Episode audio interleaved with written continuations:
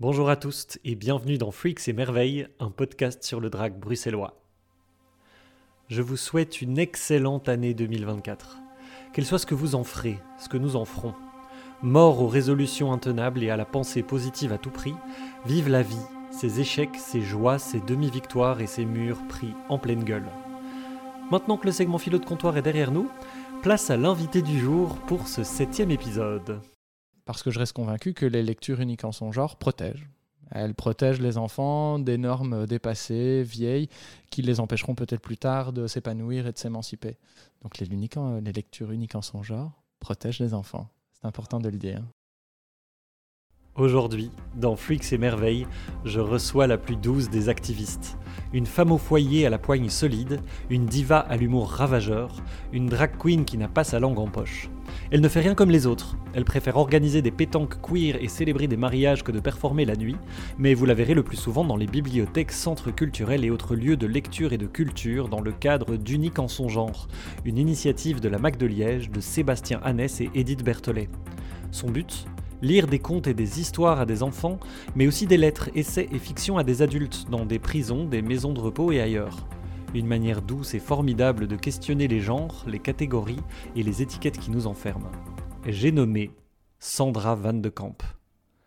Avec elle, on a parlé des lesbiennes et de tout ce qu'on leur doit, d'une drague construite à l'envers qui s'en tire plutôt bien, de douceur et d'humour dans un monde pas toujours facile.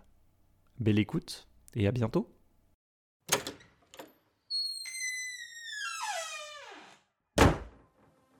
Eh bien, bonjour Sandra, comment ça va? Bonjour Dracroc, écoute, ça va très très bien, je suis ravi d'être là. Oui, eh ben, je te reçois, ma chère Sandra, pour parler notamment des lectures en drag. Tu fais partie de Unique en son genre et tu fais des lectures euh, drag depuis un petit moment maintenant. Alors, est-ce que tu peux commencer par déblayer en nous parlant en gros de qu'est-ce que sont les lectures drag et qu'est-ce que c'est Unique en son genre? Avec plaisir, mais donc les lectures euh, drag, c'est assez simple, c'est un peu l'heure du conte, hein, comme beaucoup de bibliothèques euh, connaissent, mais réalisé par des dragues et du coup avec euh, des contes euh, assez inclusifs. ça se réalise dans des bibliothèques publiques, dans des centres culturels. on a même reçu des demandes de prison. ah, waouh! Et ce concept, rendons à César ce qui appartient à César, nous vient de San Francisco en 2015 par une activiste queer lesbienne. Grand hommage à la communauté lesbienne. Je, vais y revenir. souvent aux avant-postes des luttes et des. Et à qui on doit beaucoup, à plein d'égards, et même personnellement dans mon drag. on en parlera peut-être. Mmh. Quel suspense. Ah, déjà du teasing. Et alors, mais alors exact, du teasing, mais alors la créatrice euh, en tout cas de, des lectures drag telles qu'elles existent maintenant, euh, s'appelle Michel T. Euh, je pense qu'on ne peut pas faire un, plus bel hommage. What's the tea, Michel? Eh bien, eh bien, ce sont les lectures drag. Alors, au départ, par des drag queens. évidemment, elle, elle, a inclus toutes les formes de drag par la suite. et il y a presque cinq ans maintenant, la Maison Arc-en-Ciel de, Liège, enfin maintenant c'est repris par la Maison Arc-en-Ciel de Liège, mais en tout cas Sébastien Annès a mis en place les lectures uniques en son genre et donc a fait atterrir le concept euh, ici en Belgique francophone. Euh, et quel success story euh, Moi je ne suis là que depuis une petite année, mais, mais le, projet a, 5 ans et a déjà sillonné toute la Wallonie et, Bruxelles. Mais oui, les dates ont l'air de, de s'empiler, ça rencontre un beau succès. À quoi c'est dû, d'après toi, ce, succès des, lectures drag Je ne crois pas en une forme euh, continue et une pente euh, comme ça assez euh, linéaire de l'histoire. Je crois plutôt en des cycles. Mhm.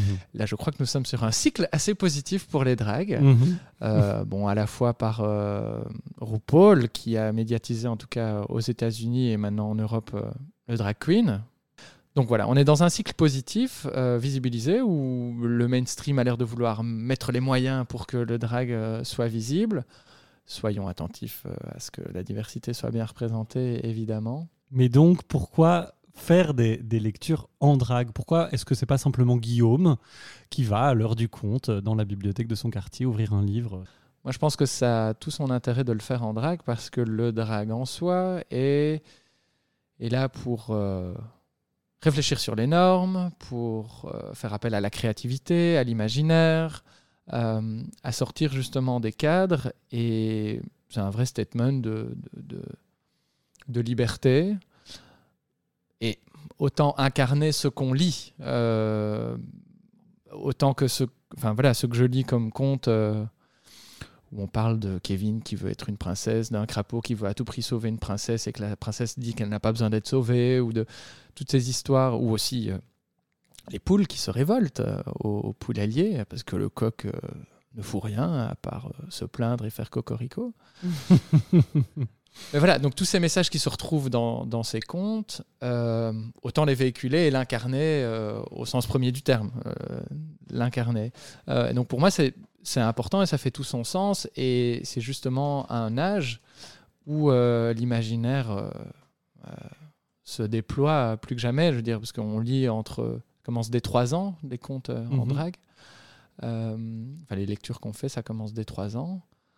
Euh, et soyons aussi euh, humbles et honnêtes, ce que les enfants voient quand on vient faire une lecture en drague, ils voient un personnage soit de Disney, de super-héros, de... au-delà de toutes les considérations euh, politique ou de féminité ou de masculinité, etc. Il voit surtout un personnage plein de liberté, assez exubérant et assez euh, et confiant aussi. Je pense que c'est important aussi de montrer des modèles de confiance en soi et d'affirmation de soi et positive et bienveillant. Personnellement, dans les lectures que j'ai eues, j'ai jamais eu de retour négatif d'une personne qui était là pour parasiter ou pour essayer de saboter la lecture. C'était toujours assez positif. Les langues se délient aussi. Mais voilà, quand on aborde euh, à travers les contes l'égalité euh, euh, des genres. Et par exemple, des tâches domestiques, les enfants balancent. les enfants. What's the tea? Exactement. les enfants balancent sur euh, papa qui fout rien, maman qui fait tout, ou maman toute seule. Et enfin voilà, donc parce qu'on pourrait se dire, quand tu dis que c'est sur inscription, etc., moi je me souviens, j'ai fait une, lecture, j'ai participé en tant que drague qui lise. Et puis, euh, effectivement, il y avait ce moment où à la fin de. Donc c'était sur. Euh, là, c'était un petit garçon qui allait au mariage de ses deux tantes. Et à la fin de l'histoire, on demande au public Et alors, euh, qu'est-ce que vous pensez de deux femmes qui se marient? Et puis dans le public, il y a un enfant qui dit Oh, mais moi, bah, j'ai deux mamans. Ah, ben moi, j'ai deux tantes et machin. Et là. Ok. Donc en fait, est-ce qu'il y a vraiment une utilité à venir si en fait les enfants qui viennent sont des enfants qui sont euh, convaincus, dont les familles sont euh, proches des milieux LGBT ou concernés, etc. Mais tu me dis que quand même, il y a des petites graines à aller planter et il y a des, y a des, petits changements ou des petites questions à aller, euh, à aller amener. Alors, c'est classique. Une des questions qu'on nous pose, même dans le public, c'est oui, mais vous pensez pas que finalement on est entre convaincus et que ça ne change pas les choses? Bon, je pense qu'il y a déjà assez de polémiques euh, pour forcer des gens à venir à des lectures drag. Donc on va laisser, on va, on va laisser les personnes volontaires venir. On n'a pas fait encore de lecture drag au cours de français à 8 ans. voilà, le consentement avant tout. Les gens sont là, ils ont envie d'être là et c'est très bien. Et on ne va pas forcer des gens à venir voir des, des lectures ou des événements qu'ils n'ont pas envie de voir. Mais ne jamais négliger l'intérêt d'être entre convaincus, ou en tout cas d'être entre personnes euh, déjà un peu sensibilisées sur la question, parce que ces personnes-là sortiront à un moment de la lecture, peut-être d'autant plus convaincues, d'autant plus euh, comment dire sensibilisées sur certaines choses. Et puis euh, on n'est on pas omniscient, donc on apprend toujours à chaque lecture, et je pense autant le public que nous. Et tout ça se répand après dans les familles, entre amis, dans la cour de récré, avec la prof et dans leur vie future. Donc, ce n'est pas grave d'être entre convaincu ou sensibilisé. Oui, mais c'est bien. c'est bien, je trouve, de sortir de cette, euh, de cette espèce de binarité de euh, les personnes contre, les personnes pour, et du coup, les personnes pour, ça sert plus à rien de leur parler parce qu'elles sont pour, etc. Et, de se rendre compte qu'en fait, si, même dans une communauté avec des personnes qui se disent, en tout cas, convaincues ou qui sont convaincues, etc., il y a quand même des matières à travailler, il y a quand même des choses à, à faire avancer. Merci pour ça.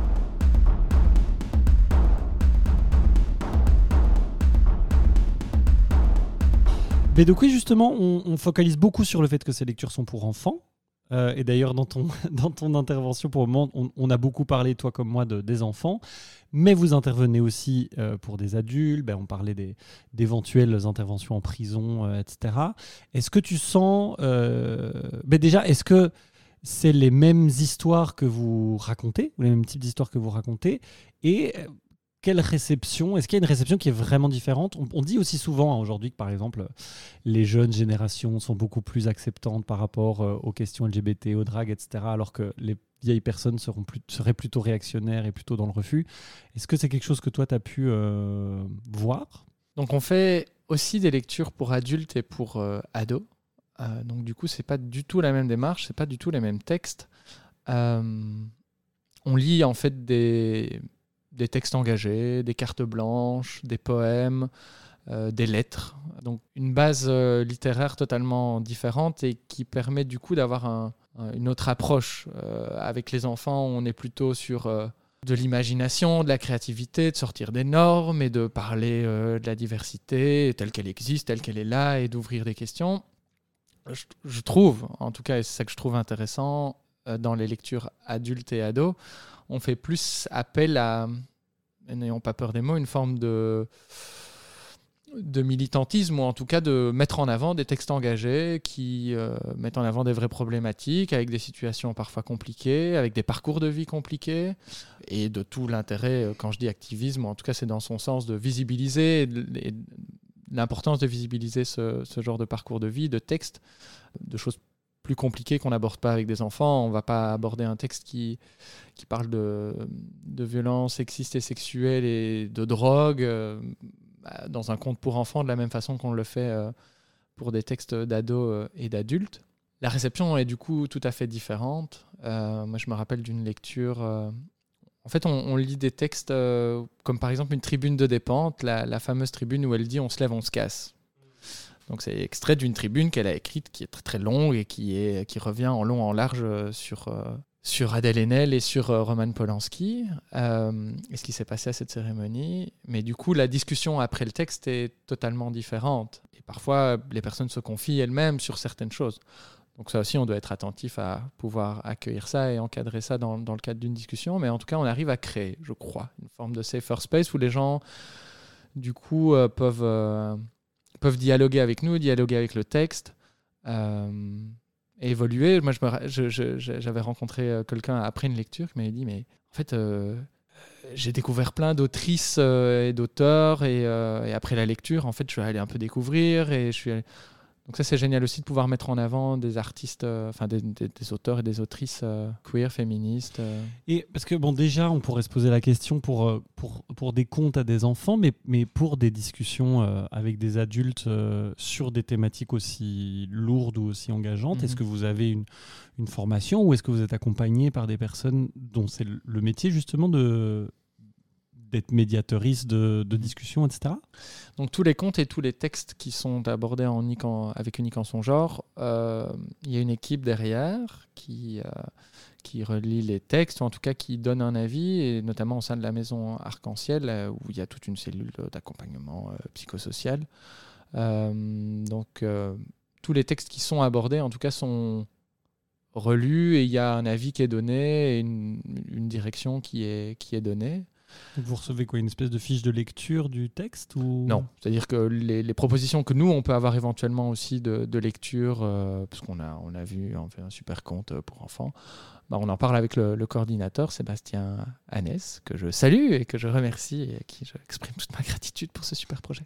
Hmm. Euh, mais voilà, il y a une supervision quand même. Euh, et en accompagnement, on n'est pas, on n'est pas laissé tout seul, toute seule. Mhm et sur place pendant les lectures Alors non, il n'y a pas.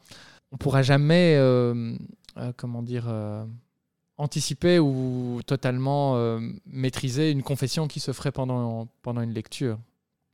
nous, ce qu'on veille, évidemment, c'est que la lecture se passe bien, que le, public. Enfin, Sébastien Annès est toujours là avec nous pendant la lecture. On ne fait jamais ça toute seule, tout seul. Comme ça, nous, on peut se consacrer sur le texte, la lecture, etc. Euh, et Sébastien peut aussi à tout moment intervenir, euh, recadrer, parce que si je suppose que tu évoques euh, l'idée d'avoir un minimum de formation en psychologie, ou en tout cas d'être prêt à accueillir des paroles difficiles, il peut se passer aussi plein d'autres choses, hein, et de sabotage ou de, personnes malveillantes ou d'altercations. On n'est pas laissé, pas laissé seul avec notre texte et, et cela. Maintenant, toujours une part d'improvisation dans, toutes les lectures et on apprend à chaque lecture. Ok, super.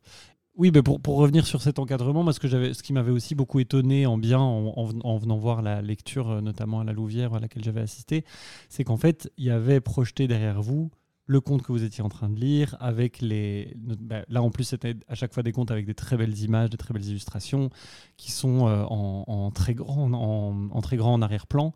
Donc, on sent aussi qu'il y a une organisation derrière, que c'est vachement bien fait, quoi.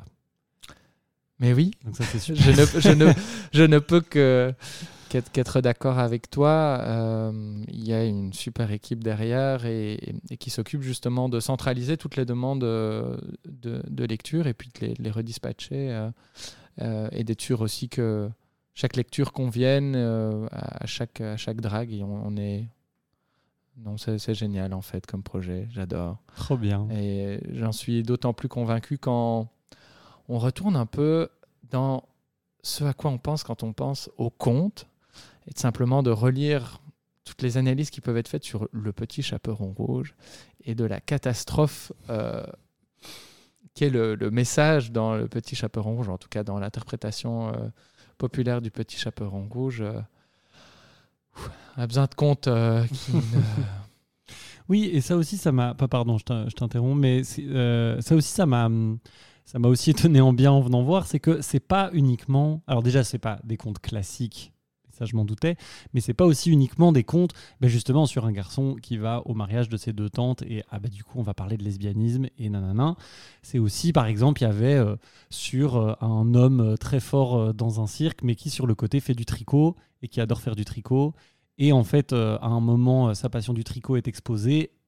Mais en fait, euh, il y a des retombées très très positives pour lui et ça permet d'aider le cirque euh, qui est en difficulté à ce moment-là, etc. Donc c'est aussi parler ou une princesse qui voulait un, cheval de guerre incroyable et qui tombe sur une espèce de petit poney absolument merveilleux et qui en fait se rend compte finalement que ça peut être aussi une force euh, d'avoir un petit poney tout rondouillard et pas un grand cheval de guerre très fougueux. Et donc il y a aussi Enfin, c'est très varié, quoi. C'est pas non plus euh, frontalement. Allez, ça, ça va parler d'homosexualité et qu'il faut accepter les homosexuels, sinon on est des mauvaises personnes.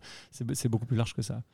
C'est large, c'est subtil, c'est des fenêtres ouvertes sur d'autres euh, d'autres possibles, d'autres façons de faire, d'autres façons d'exister, et aussi simplement dépeindre ce qui existe déjà et qui est la réalité, et qui ne sert à rien de, de nier ou en tout cas de cacher. En fait, c'est déjà là. Euh, donc, euh, visibilisons simplement toute la diversité. euh, Ici, dans l'histoire que tu abordes, ben, de masculinité, de féminité, et, tout ce qu'il y a autour, en dessous, à, gauche, en haut, à droite, de parentalité. et ouais,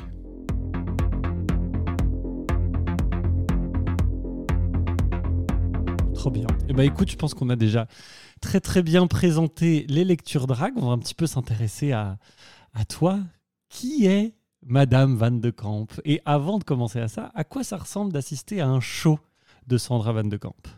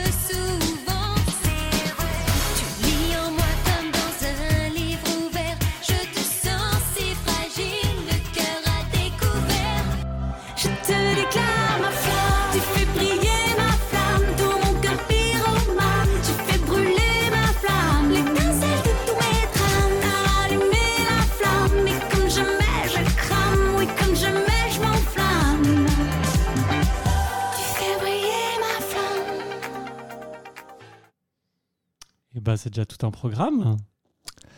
donc comme euh, on l'aura compris, Sandra, euh, on est dans du good vibes. Euh, ça c'est indéniable. Quand on vient voir Sandra, il faut s'attendre à de la joie, parce que je pense que la joie est une forme de résistance aussi. Ah, j'adore ça. Un peu de politique, un peu de piquant, un peu de militantisme, hein, parce que si on a un micro en main, autant dire des choses, soit qui permettent de visibilité des choses, ou soit de mettre en avant certaines thématiques. On va, on va parler de comment être un, un ou une bonne allié. Et Mhm. de Laurie qui nous chante Ta meilleure alliée. Réécoutez les paroles en fait. C'est pas ta meilleure amie, c'est ta meilleure alliée. Avec Sandra, on aborde, euh, on aborde aussi le réchauffement climatique et les enjeux climatiques et comment il concerne euh, et comment il, il- il va affecter et affecte déjà euh, les vies queer. Trop bien. Et ça a commencé quand tout ça? Ça, ça a été quoi ton le début de, du contact de Guillaume avec le drag Alors, le, le contact avec le drag de façon générale, euh, de façon euh, spectateur, je veux dire, c'est entre Liège et Lisbonne.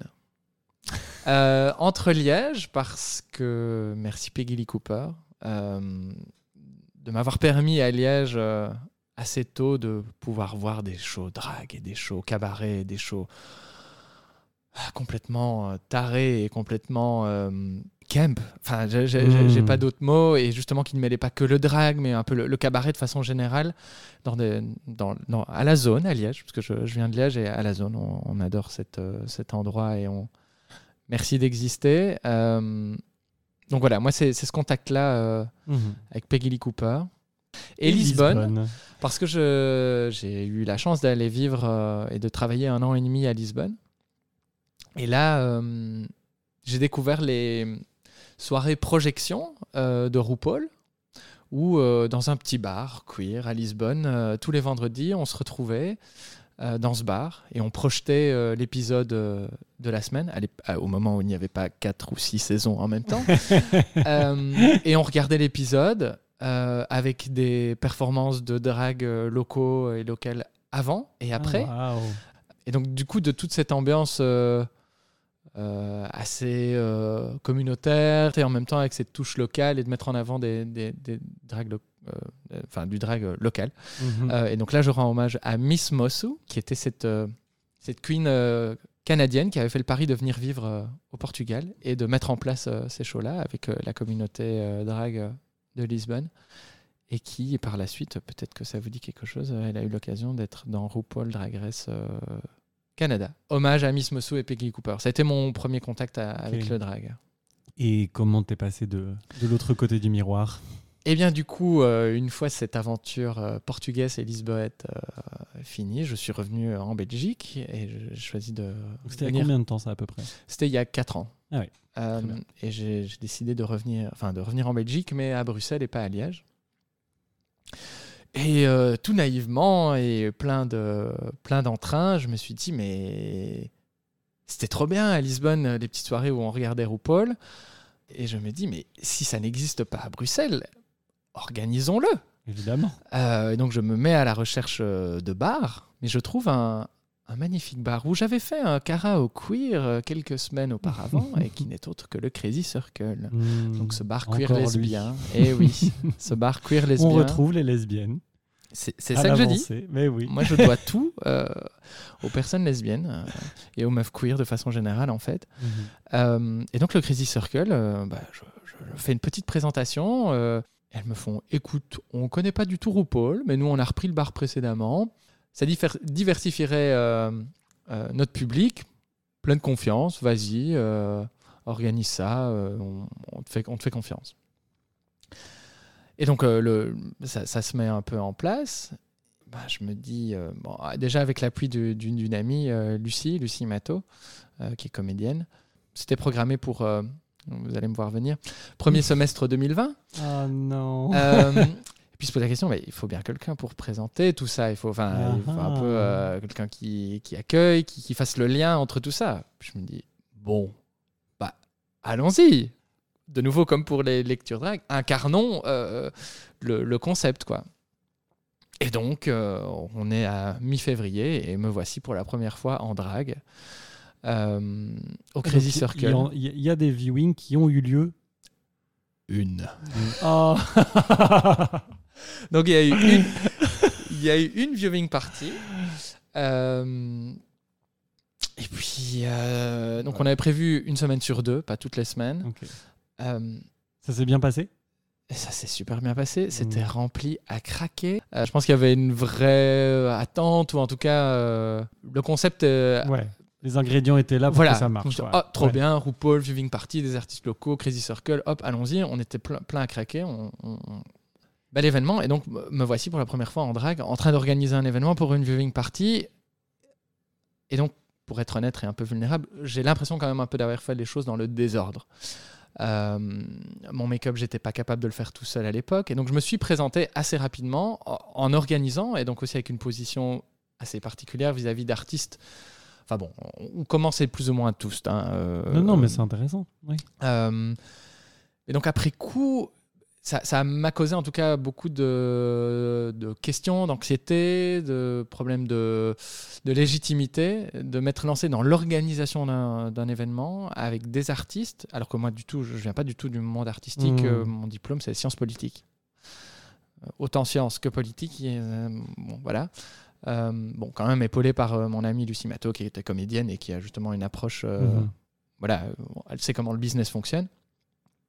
Donc j'ai- pris cette position, bon, comme je l'ai expliqué un peu, bon, bah, il faut bien quelqu'un pour présenter, enfin voilà, et Oui, c'était pas avec cette ambition-là au départ euh, que je voulais faire ça. Donc voilà, ça m'a causé pas mal de- d'anxiété, de, de tracas, et j'ai dû un peu reconstruire du coup euh, euh, ma façon de faire du drag, ma légitimité, là où j'étais bon, là où j'étais pas bon, et c'est pas grave, et, euh, et un peu reprendre confiance en, en mon drag et, et être plus autonome aussi. euh. Mhm. Puis le trouver, simplement. Ouais. Oui, c'est ça, dans, Trouver dans, Sandra. dans, dans- dans l'idée de faire les choses dans le désordre, c'est que je me suis présenté très vite. Bon, alors euh, le drag, c'est aussi bien quand c'est bricolé, spontané et, et, et pas mûrement réfléchi pendant. Oui. C'est aussi ça le drag, c'est d'y aller et euh, d'aller dans dans s'exprimer et, et d'aller dans quelque chose d'intuitif et de en tout cas les deux les deux formes d'arriver au drag euh, sont in fine euh, légitimes mais voilà pour moi c'était peut-être plus difficile d'accepter cette idée là au départ ne venant pas du tout du monde euh, du spectacle du show business Ouais. euh, euh, et, et n'étant pas du tout abouti pour cette première et, et- et la position que je prenais pour, pour cette première fois en drague et, et de qui était Sandra. euh. Ok. Et du coup, est-ce que après le l'année, euh, voire année et demie qui a suivi, euh, du coup, ça a été l'occasion pour toi de de faire des tests dans ton coin, de, re- de, de, de- de remettre un peu d'ordre dans tout ça et de et de, de construire ton drag ou pas vraiment? En fait, pas vraiment. Ça a été assez décourageant euh, de lancer euh, ces, ces concepts, euh, enfin de, de- de- de lancer ces soirées-là, d'être immédiatement arrêté. Mhm. C'était assez démotivant, plein d'incertitudes. Puis il y a eu ce Queer Up the Stage à la fin de l'été 2021, qui a vraiment l'air d'avoir été un, un moment merveilleux, et où tu apparais en scout, ce qui, en plus, sur le moment, m'a vraiment touché parce que personnellement, j'ai eu aussi une histoire très difficile avec le scoutisme, comme beaucoup de gens, Queer. comme beaucoup de gens queer, oui, effectivement. J'ai lu dans un post Instagram que tu as mis suite à ça, où tu as dit que tu étais en scout pour, je cite, une petite revanche sur mon expérience de bullying dans les mouvements de jeunesse. Donc le drag déjà à ce moment-là, c'était quand même une manière de, de soigner des blessures ou de prendre une certaine revanche sur la vie? Ou sur une certaine vie que tu avais dû mener? Et effectivement, j'ai voulu euh, apporter une touche à la fois subversive sur euh, le scoutisme, euh, son histoire, ses codes, et à la fois effectivement une revanche sur mon expérience au sein, au sein des scouts, qui pour moi, en fait, dans, mon, dans ma mémoire, est les premiers... les- Le scoutisme, c'est pour moi l'endroit où j'ai subi pour la première fois de l'homophobie. euh, et donc j'avais 10, euh, 11, 12 ans. Euh, c'était même avant l'école secondaire. Donc moi, c'est vraiment les premiers prémices où on m'a fait comprendre que je n'étais pas à ma place, euh, que j'étais différent. Euh, et c'est une des raisons pour lesquelles j'ai arrêté le scoutisme. Et en fait, j'ai fait louveteau 2-3 ans. Et puis après, je me suis barré. Je n'avais pas envie de poursuivre. Et donc, euh, quoi de mieux que d'utiliser le drag pour justement euh, reprendre, euh, reprendre le contrôle, reprendre euh, l'histoire et mettre euh, une touche finalement queer dans, euh, dans le scoutisme et tout ce que ça véhicule comme ambiance de camaraderie et de masculinité globalement toxique et, et ce dès le plus jeune âge, ce qui fait lien d'ailleurs aussi avec les, bah, en tout cas dans mon histoire, avec les, lectures uniques en son genre. Ouais, quand même, du coup, il y a, hum, y a une sacrée évolution entre la baby Sandra, qui, en tout cas, de ce que tu me racontes là, avait un- une sacrée crise de légitimité, etc., euh, début 2020. Et puis, euh, la Sandra qui, euh, qui a un vrai message politique et qui, qui, s'empare de son vécu sur scène de l'été 2021. Mais le contexte de cette année-là s'y prêtait encore plus. C'est aussi cette année où, en fait, une de mes anciennes profs, qui était en prof, enfin, une femme euh, lesbienne qui s'était fait euh, assassiner euh, avec son, sa partenaire. hein. Je ne sais pas si on se rappelle de, cet événement-là. Donc c'était un, féminicide doublé de, de lesbophobie énorme.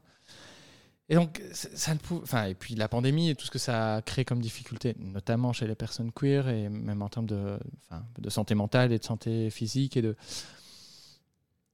Donc oui, à un moment, si, si on a l'opportunité de faire quelque chose cette année-là et de se mettre sur scène, autant parler de choses euh, qui comptent et de divertir aussi, puisque Sandra, c'est quand même toujours divertir, puisqu'on a commencé quand même ce, ce Queer Up the Stage, donc c'est cet événement sur euh, est-ce que tu viens pour les vacances Hein, euh, moi, je n'ai pas changé d'adresse. Je serai, je pense, un peu en avance au rendez-vous de nos promesses.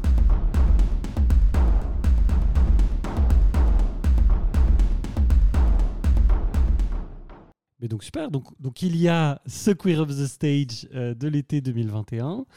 Et puis, donc tu m'as dit que tu étais depuis euh, un peu moins d'un an au moment de l'enregistrement euh, du podcast dans les, hum, dans les lectures drag.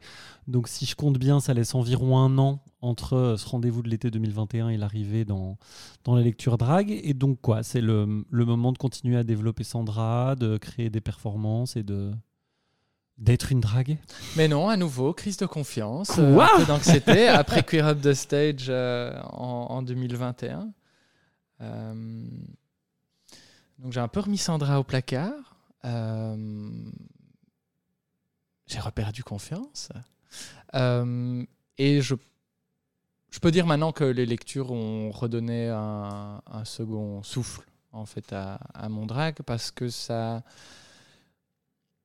ce que je pensais être mes pas mes points faibles mais en tout cas ce qui ce qui me légitimisait le moins dans le drag euh, classique en fait me légitimisait le plus dans les lectures uniques en son genre. Je sais pas si c'est clair, mais en tout cas, tout ce qui est euh, prise de parole, tout ce qui est euh, hosting, tout ce qui est un peu en- engagement et de.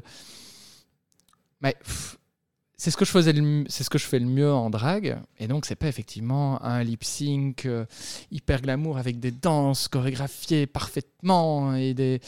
euh, voilà, je, sais quels sont mes points forts et mes points faibles, mais du coup, avec unique en son genre, il n'y a pas besoin de faire des chorégraphies euh, millimétrées comme, comme Beyoncé au Stade Roi-Baudouin. Euh, ici, l'art euh, oratoire et le côté engagement et le côté pédagogique, en fait. Je pense que c'est ça. En fait, quand je fais du drag, c'est euh, une autre façon pour moi de faire de la pédagogie. Euh, euh, et, et donc, unique en son genre, c'est parfait pour, pour cet aspect-là, pour cet aspect transmission aussi, pour cet aspect collectif et de, de mettre en avant des idées. Et donc, d'aller, d'allier en tout cas le divertissement euh, et l'engagement et la pédagogie. Ah, waouh. C'est beau. Je trouve ça très beau de voir que passer du drag à son drag, hein, arrêter de vouloir faire des, des lip syncs sur de la pop américaine si en fait c'est pas ce qu'on a envie de faire ou c'est pas ce dans quoi on est balèze euh, ou qui nous convient. Mais en plus, un projet aussi particulier que Unique en son genre qui te permet à toi de d'arriver vers toi, c'est c'est beau. Et tu avais déjà fait ça Des lectures euh, de contes ou tu avais une pratique euh, à ce niveau-là avant d'arriver dans Unique en son genre ou... J'ai toujours réussi à l'école à me fourrer dans la, la pièce de théâtre de l'école, le, le tournoi d'éloquence. Euh, J'ai eu l'occasion de donner cours, d'être étudiant moniteur à, à l'université. Donc, voilà, être euh, face à un public, euh, parler, expliquer, être un peu pédagogique, prendre son temps, ne pas dire euh, euh, euh, toutes les deux. voilà, Là, je, je- je me sentais à l'aise en tout cas de relever le défi de, de lire des contes pour enfants. Bon, maintenant, j'ai appris beaucoup au fur et à mesure des lectures. Et que voulais-je rajouter? Et du coup, est-ce que tu avais de l'expérience en lecture de contes spécifiquement, au-delà de parler devant un public euh, ou, Mm. ou pas? Non, euh, je, je- il y a eu une première. Et cette première a eu lieu avec euh, unique en son genre, Eva Caprofana, Hmm. euh, que j'embrasse aussi. Vaka, bisous. Et donc, en fait, ça reste du drag et donc on apprend en le faisant aussi. Euh, on apprend en, en regardant les autres, en étant conseillé. Mais voilà, ici, par contre, euh, ces, derniers, ces derniers mois, j'ai voulu euh, reprendre des cours avec une comédienne pour euh, voilà, un peu travailler ma prise de parole, euh, corriger mes défauts, euh, reprendre un peu la base pour professionnaliser un peu plus mes prises de parole, sans gommer la touche Sandra et la patte Sandra, évidemment. Évidemment. Super. Et donc, tu, tu continues quand même à faire des shows dans la vie nocturne bruxelloise et ailleurs. Comment est-ce que ça se nourrit, ces deux pratiques euh, de lecture drague le jour, parce que j'imagine que la plupart du temps, quand même, c'est en journée, et euh, de show euh, la nuit Eh bien, je vais te corriger tout de suite parce que euh, je fais beaucoup de drag en journée aussi, mais pour autre chose que des lectures. Ah, ah, excellent. Justement, le drag euh, ne se résume. Le drag n'est pas binaire. Ce n'est pas des- Ah, des c'est lect- beau, c'est beau. Ce n'est pas des lectures le jour ou euh, des shows la nuit. Euh, de nouveau, je remercie euh, la communauté lesbienne de m'avoir donné l'opportunité d'organiser une pétanque queer J'adore. au soleil. euh, à, Radio Vacarme et euh, à la brasserie illégale. Et donc pour la Pride, j'ai eu l'occasion de subvertir euh, cet entre-soi masculin qui est euh, La pétanque. la pétanque et de pouvoir organiser tout le long d'un tournoi de, de- de pétanque quelques performances, des prises de parole, mettre en avant des militants, des militantes. euh, J'adore. C'était génial. Mhm. Et je remercie encore une fois à Lesbien, donc Amy euh, et Lynn de She Day Sound euh, pour l'opportunité. Donc, et en fait, ça me plaît beaucoup de faire euh, justement autre chose que du drag la nuit. C'est d'autres atmosphères, c'est d'autres, euh, une autre attention du public aussi, euh, d'autres euh, attentes. Peut-être qu'avec les, lectures uniques en son genre, on est d'autant plus euh, prêt, prête à, à, à tout. euh, dans, Ah oui. dans les ré- Vous êtes tout terrain. voilà, dans tout terrain et euh, prêt euh, aux réactions du public. hein, parce que je veux dire, quand, quand on est euh, prêt à accueillir un enfant euh, à qui on demande Vous voulez encore une lecture? Et que l'enfant dit non. Bah, du coup, on est prêt à. On est prêt à accueillir beaucoup de choses. euh, d'un- Alors, un public un peu froid, on s'en fiche un peu. Voilà, exactement. on est là, on s'excuse pas d'être là. Et, euh, et voilà, mais euh, ça se nourrit parce que, bah, en fait, c'est sur la palette euh, des talents euh, de drague qui se résume pas au lip sync, mais qui se résume à la, à la prise de parole, à côté comédie, côté dialogue, prêt à réagir directement au public, à côté de la danse, du chant. Euh, du make-up, euh, de l'outfit et du côté mode qu'on veut peut-être mettre parfois plus en avant, etc. Donc, ça, fait partie de la palette et, euh, et ça se renforce mutuellement.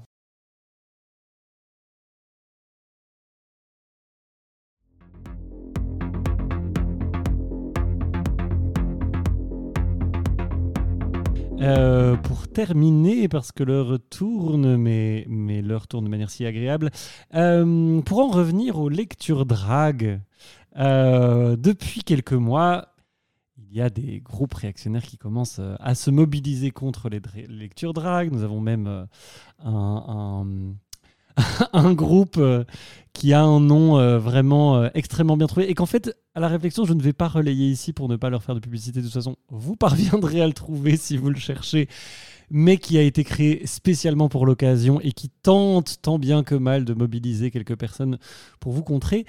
Comment tu le reçois, toi, ça? Comment tu vis cette, opposition qui, quand même, commence à se structurer et à se mobiliser Je trouve ça très, euh, très intéressant ce que tu viens de faire, qui est de ne pas nommer ces gens, de ne pas leur donner de visibilité. Ça, je, je vais peut-être commencer par là. Je pense que d'un point de vue stratégique, euh, d'un point de vue militant, d'un point de vue activiste, attention à ne pas donner trop de visibilité et à rentrer dans le cadre de ce que ces personnes, euh, enfin le, cadre présenté par ces personnes, les mots utilisés. sortons de ce cadre-là et parlons de notre cadre. De, de- ce qu'on fait, du soutien qu'on a, à la fois des autorités publiques, des lieux qui nous accueillent, du public euh, et de tous les alliés, de la réception positive, même dans les médias euh, euh, qu'on a. Donc, toujours mettre ça en avant plutôt que. Effectivement, ils sont, ils sont pas très nombreux et ils arrivent à faire un bruit quand même assez fou.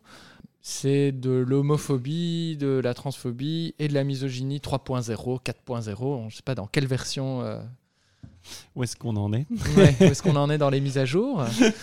Mais euh, pourquoi? Étonnamment, c'est moins les drag kings qui posent question dans les lectures euh, uniques en son genre. Dans les lectures drag telles qu'elles ont pu créer la polémique en France. Pourquoi On sent quand même qu'il y a toujours cette question de la masculinité et de subvertir cette masculinité. Euh, je trouve que c'est ça aussi qui est dans- intéressant dans le, dans le drag queen. C'est une féminité qui est construite en dehors du regard masculin Si c'est hétéronormé, euh, et qui est célébrée, alors que euh, l'histoire de la féminité euh, et donc de la misogynie aussi est tout de réduire euh, la femme de sa place, de l'extravagance qu'elle pourrait prendre et de l'autonomie qu'elle pourrait prendre. Quand on est drag queen, on célèbre la féminité, une certaine forme de, féminité, de comment être, euh, d'incarner une certaine indépendance, une certaine confiance, euh, etc. Donc je pense qu'il y a une forme de misogynie et d'homophobie là derrière. Mais il y a aussi une forme de renouvellement de ce lien entre pédophilie, entre pédocriminalité, pardon, euh, et euh, homosexualité et de perversion. Euh, donc ça, on était dans l'homophobie, à mon avis, euh, 2.0. hein, donc hein, on, ressent, bien cette vague-là. Oui, dont on parle régulièrement quand, par exemple, on, on aborde le sujet de l'adoption par des couples euh, homosexuels ou lesbiens, etc. Donc oui, ça serait invité. euh, on connaît la chanson. hein. absolument. Euh, et surtout aux États-Unis, avec ce, ce- ce- ce mot grooming, groom, donc hein, de, de l'idée de, de- de pervertir les enfants, c'est vraiment ce, ce dont est accusé euh, les lectures drag. Et donc voilà, ne, se- ne soyons pas dupes. Et on- en fait, c'est une vieille recette. Et euh, l'idée n'est pas du tout de protéger les enfants, c'est juste de réaffirmer euh, des valeurs euh, d'intolérance et d'homophobie et, de, surtout de conservation et de même de, de réaction en fait, hein, de, mouvement réactionnaire, parce que je reste convaincu que les lectures uniques en son genre protègent. Elles protègent les enfants des normes dépassées, vieilles, qui les empêcheront peut-être plus tard de s'épanouir et de s'émanciper. Donc les, les lectures uniques en son genre protègent les enfants. C'est important de le dire.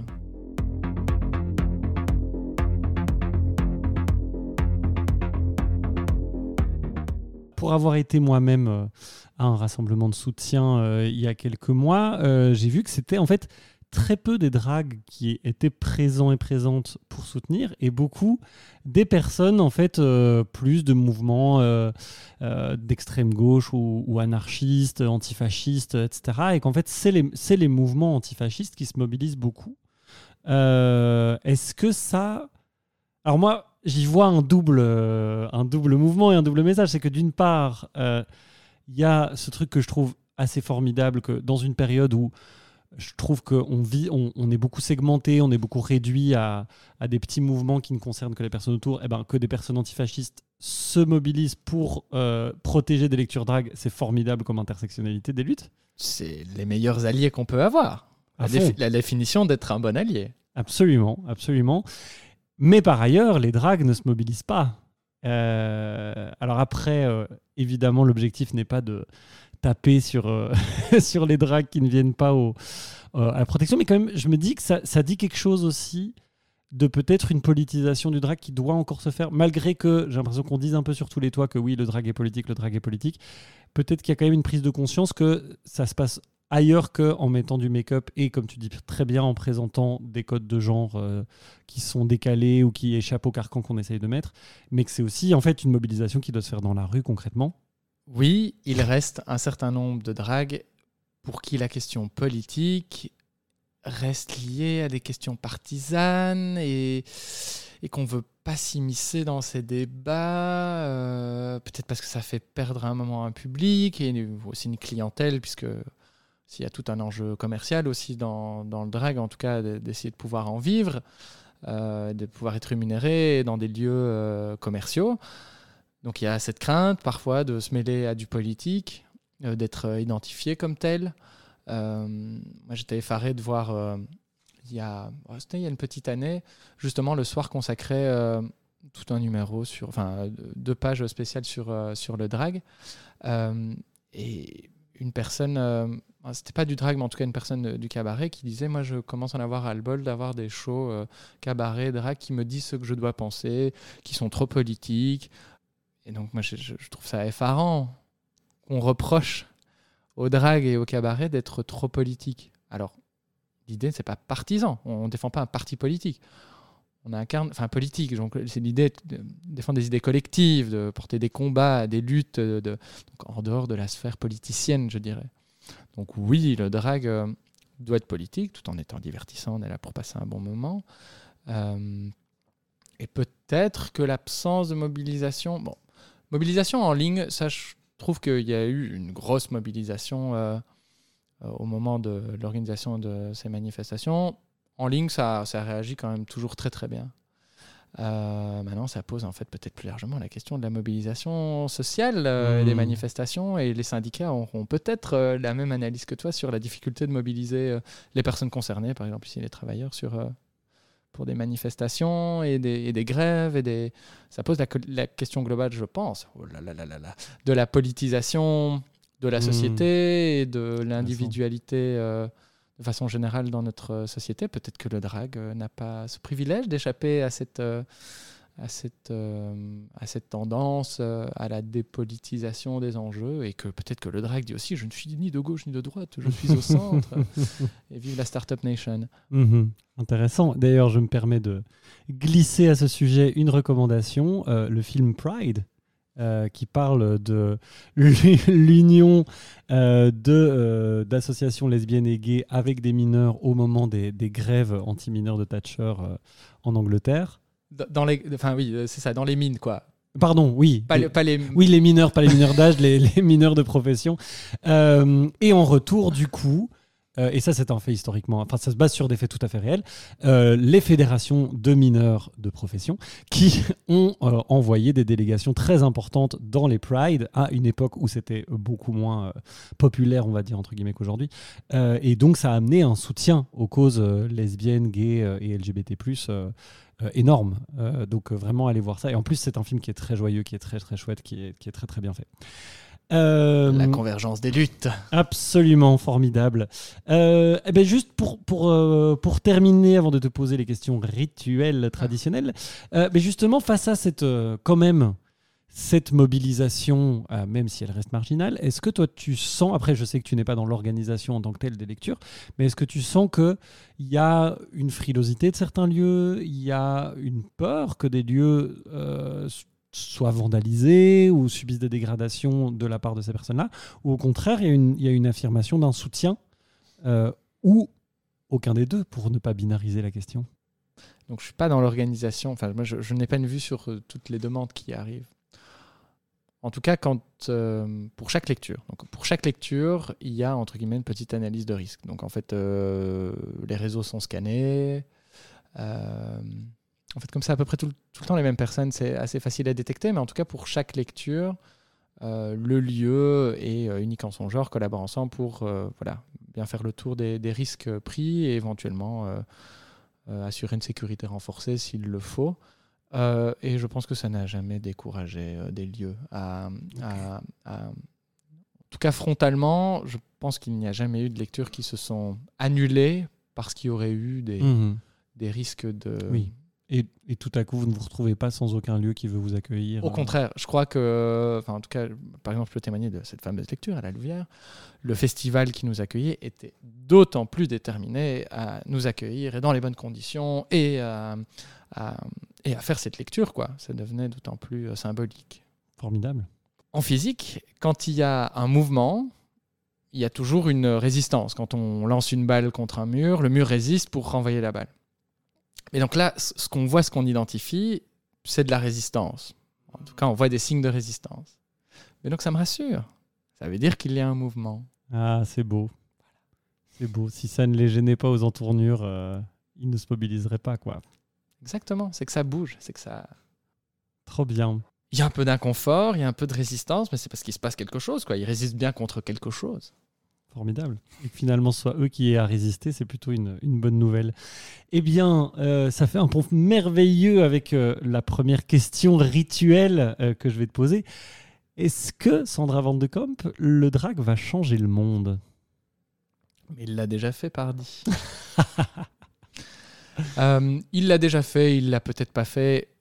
Dans toute la discussion qu'on vient d'avoir aussi, le drag, c'est aussi de l'humilité et de remettre le drag là où il est, et ce qu'il apporte, la pierre qu'il apporte dans, toute, euh, un certain nombre d'acteurs et d'actrices et de, polyphonie dans les combats, etc. Donc le drag peut changer le monde, mais avec plein d'autres personnes. Formidable. Euh, si tu pouvais t'inventer un nouveau drag de zéro, ce serait qui? Ce serait quoi? Alors, si je pouvais recommencer tout de zéro, je pense que je ferais un personnage euh, peut-être plus queer, euh, où je jouais plus sur la queerness et euh, quelque chose de plus créature. Maintenant, j'adore Sandra et je, je, la fais évoluer, mais ça reste une drag queen et on est là pour, pour jouer sur les, codes de, féminité. Mais il y a des drags, euh, bah, voilà, je trouve que déjà des, des drags comme, comme drag queen qui jouent beaucoup plus sur quelque chose de créature, de freaks, de, de, de clown aussi, par exemple. Donc, donc quelque chose de beaucoup plus queer et qui sort de, de la binarité. Bon, avec toujours une touche femme euh, euh, que j'apprécie beaucoup chez, chez Drag Queen. Mais voilà, ce genre de drag. Euh, Est-ce que tu as un prochain numéro dans les tuyaux? Eh bien oui. Hmm. Alors l'idée, ça va être de sortir toute, de faire quelque chose de toutes ces déceptions amoureuses et de ces relations très dures entre mecs gays et de d'en faire quelque chose sur scène avec un lip sync et avec un petit jeu justement avec des incrustes, euh, enfin incruster quelques sons. Euh, Hmm, Voilà. Trop bien, on a hâte. Euh, et enfin, plutôt freak ou plutôt merveille, Sandra Van de Kamp? Sandra, c'est merveille. Mais si je pouvais recommencer à zéro, je serais peut-être plus freak. Ah, eh bien, ben merci beaucoup Guillaume, merci beaucoup Sandra. Longue vie à Unique en son genre, longue vie aux lectures et longue vie à vous. Merci Dracoc pour euh, cet entretien. C'était très chouette. J'ai pris beaucoup de plaisir. Trop bien. Et ben à bientôt. À bientôt. Vous venez d'écouter Freaks et Merveilles et je vous en remercie. Si ça vous a plu, n'hésitez pas à faire pleuvoir cœur, étoiles et commentaires sur les différentes plateformes où le podcast est recensé pour qu'il gagne en visibilité. Sachez aussi que Freaks et Merveilles vient d'atterrir sur Patreon, l'occasion de mettre quelques euros par mois dans le chapeau virtuel de l'émission pour me soutenir et m'aider à rembourser les coûts de production de ce podcast. Merci à vous, mais surtout, n'oubliez pas le plus important, allez voir et soutenir les Freaks et les Merveilles sur scène. Freaks et Merveilles est un podcast imaginé, créé, enregistré et monté par Croc. Les visuels sont de Maël Christin et l'habillage sonore par King Baxter. Le podcast bénéficie du soutien de la ville de Bruxelles et est propulsé par Murmure ASBL. Merci à LE.